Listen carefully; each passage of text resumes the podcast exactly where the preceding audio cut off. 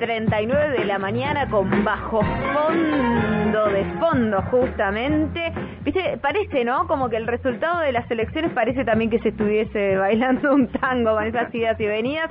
Vamos a dar inicio a la columna de política que está a cargo de nuestro politólogo, el presidente de la Asociación de Ciencia Política de Neuquén, Alejo Paceto. ¿Cómo andas, Alejo? Virginia Mario, buen día, ¿cómo andan? Buen día, Alejo, ¿todo bien? ¿Todo bien, ustedes? Bien, bien. ¿Cómo te va con, el, con ahí con el 2x4, con el ritmo de los tangos? eh, algo más o menos me defiendo bailando tango. ¿Qué nivel? ahí está, no se chica con nada. No, yo digo para interpretar la política, porque es como que no entendemos que... ¿Ganó, ganó, ganó perdió? ¿Qué pasó ¿Qué pasó? Y fue como, yo le, había pasado antes el, el, título de la columna que sería algo así como resultados relativos, ¿no? Porque eh, depende mucho de, quién lo mire.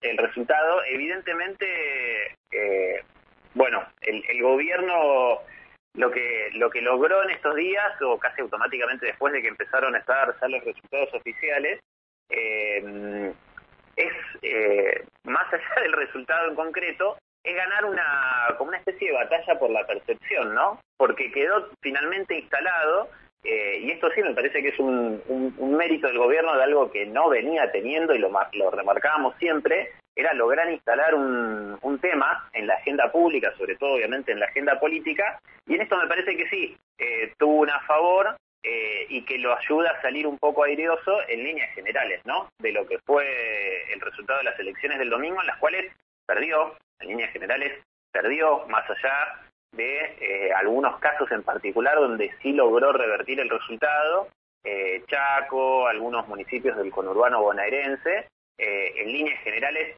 se achicó el margen y no fue la derrota por ahí, no sé si decirle catastrófica, pero sí hubiese sido una derrota, digamos, si se repetían los resultados de las PASO hubiese sido bastante peor el escenario, eh, pero bueno, el gobierno creo que logró salir un poco aireoso, instalar un cierto relato, o esto, instalar en la sociedad una percepción de que, bueno, ganaron. Eh, y le marcaron en eso un poco la cancha a la oposición que terminó, o sea, estamos todos hoy hablando de quién ganó, cuando ya sabemos quién perdió, pero el gobierno no ganó.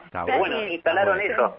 sí, sí, y la oposición furiosa, de hecho, eh, han mandado comunicados, viste, Horacio Rodríguez Larreta, de Patricia Burrich Cornejo, como diciendo, eh, eh, Santoro, todos exigiendo que reconozcan la derrota, no pueden salir de ahí desde la oposición. Claro, es, fue me parece que una muy buena mojada de oreja lo que logró hacer el gobierno en este caso, que también eh, recordemos en, una de las elecciones, eh, si no me equivoco, porque no no llegué, no no no anoté el dato, creo que fue eh, para 2019 que el, digamos cuando el magrismo era gobierno, que también habían perdido y llegaron a ser hasta bandera de somos del 41%. No sé si se acuerdan. No, no me acordaba, pero claro, como diciendo, tampoco es que perdimos por tan poco.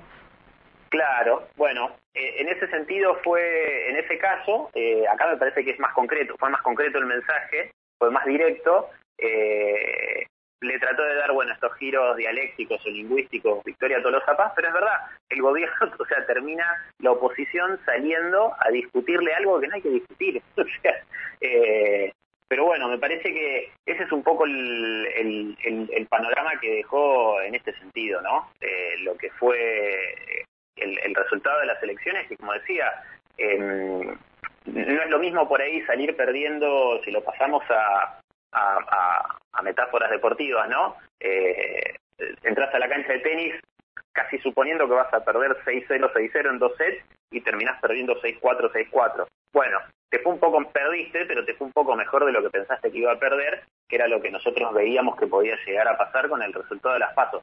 Y que además también, teniendo en cuenta que cuando fue el, o sea, cuando tuvimos el resultado de las pasos y tuvimos esa semana bastante intensa con lo que pasó en el gabinete, con la supuesta unidad que, bueno, saltó por los aires que no era como tal. La carta de eh, Cristina, sí. La carta de Cristina, bueno, los movimientos que hubo al interior del gabinete. Claro, el, ingreso de Mansur, el, volumen político supuesto de Mansur, bueno, pero en eso también este enroque que hubo, incluso en provincia de Buenos Aires, con el ingreso de, intendentes al, al, gabinete, de intendentes de conurbano, ¿no? Al gabinete de la provincia de Buenos Aires, bueno, ahí hubieron algunos elementos que me parece que ayudaron a lo mismo para el caso de la provincia de Buenos Aires, a achicar bastante los márgenes y a sentir que, bueno, hubo una remontada. No alcanzó para dar vuelta al resultado, pero sí es verdad que hubo una remontada. Pero lo que iba anteriormente con esto es eh, esta derrota, que ellos, eh, digamos, simbólicamente la transformaron en una victoria e instalaron, como veníamos diciendo, esa percepción de que una victoria, además con el acto de ayer, eh, también sirvió para contener una, una, no ruptura más al interior del oficialismo, ¿no? O sea, no, no pasó nada, digamos, no hubo ninguna carta de Cristina, no hubieron pases de factura, sí, fue una derrota, pero hasta ahora no se están no, no, no hay ningún general, digamos, de esta derrota. Te iba a preguntar, esta postura, ¿no? Que vos decís, bueno, hablábamos antes de las elecciones sobre el gobierno que no estaba pudiendo sostener cierto relato, hacía políticas positivas, si se quiere, después cada quien, con, según el modelo económico que le parezca, verá si es positivo o no, pero positivas para lo que sería el gobierno, ¿no? Eh, avanzaba, no sé, por ejemplo, en la jubilación, eh, que te dan años de aporte por crianza. Pero era como que se perdía en el éter, no se comunicaba con fuerza. Ahora salen con esta convicción de decir eh, solo pierden los que se dan por vencidos es el, el español, este, eh, no me acuerdo qué piedra preciosa es él, Rubí, eh, ¿es esto, es que hubo un cambio de, de paradigma o que el, así fue el espaldarazo por haber perdido, la cachetada, decir que feo esto y capaz que nuevamente se vuelve a diluir? ¿Qué crees vos?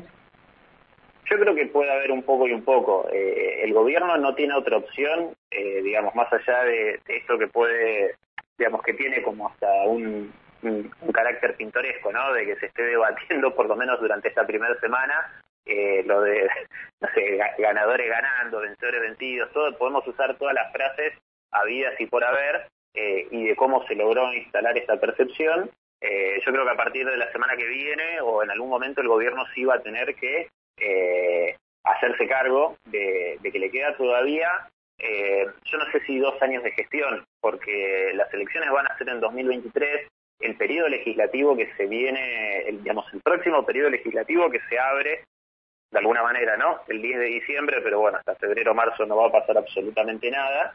Eh, va a ser bastante distinto a lo que venía teniendo el gobierno hasta ahora. O sea, hay uno o dos diputados de diferencia contra la coalición opositora, pero también hay ingresaron nuevos miembros al, Congreso de distintas fuerzas con las cuales también va a tener que ver cómo negocia. En eso incluimos a los representantes que ingresaron a la Cámara de Neuquén y de Río Negro, que tienen un peso bastante, para a mi juicio, ¿no? Creo que van a tener un, un, rol bastante importante. Eh, bueno, lo que tiene que ver con el Frente Izquierda, todo el ala, eh, digamos, de ultraderecha de Milei Expert. En el Senado pierde el quórum automático, con lo cual el periodo legislativo que viene va a ser bastante va a ser bastante fuerte y yo creo que ahí va, vamos a empezar por ahí a, allanar un poco más el panorama de cara a 2023 porque obviamente eso nos puede llegar a marcar una tendencia eh, o nos digamos nos da una foto de ahora pero pero no nos dice necesariamente qué es lo que puede llegar a pasar en, en, en 2023 yo acá me guardé por ejemplo un dato de una nota que, que sacó en estos días un, artículo de, de Mario Riorda en, el, la edición argentina de Le Monde Diplomatique, y él dice, esto lo, lo voy a leer textual, el peronismo viene ganando más elecciones presidenciales que legislativas. De las últimas cinco presidenciales ganó cuatro y perdió una. Y en las últimas cinco legislativas de medio término perdió cuatro y ganó una. Bueno, son datos. Eh, me parece que esas cosas siempre, digo, hay que tenerlas un poco en cuenta. Con lo cual, de lo que de esto no podemos predecir absolutamente nada eh, para las presidenciales de, de 2023. Pueden pasar un montón de cosas, pero sí es cierto que el periodo legislativo que se viene va a ser muy, muy difícil para, para el oficialismo y ahora es cuando se tiene que poner las pilas y tomar las riendas en gobernar en serio, porque obviamente no pasa todo solamente por el Congreso, eh, pero sí va a ser un, un punto importante a tener en cuenta. Me parece espectacular además quedarse con ese dato, ¿no? Porque justamente lo que se está tratando de hacer es adivinar qué va a pasar en 2023 con todo, todo lo que falta, es tratar de adivinar y que, bueno, que venga un politólogo y nos diga, miren que los resultados de las legislativas no dicen nada y que todo lo que hay por delante por resolver también puede cambiar absolutamente el panorama político, así que a, no ir escuchando falsos profetas y a esto, datos no opinión, me gustó eso de los datos. Eh, Alejo, ¿algo para agregar? No, creo que no. Eh, no sé ustedes, sí, pero no, por, por mi parte estaríamos. Muchísimas gracias, Alejo. A ustedes. Lo pueden seguir al politólogo de Voz a Diario, Alejo Paceto, en las redes como arroba el Colorau, lo etiquetamos también nosotros en Río Negro Radio, sale por acá todos los jueves, sí, tipo ocho y media de la mañana, más o menos si lo quieren escuchar, como para ir siguiéndolo. Y ya les digo, si les quieren discutir algo, lo buscan en las redes como arroba el Colorau.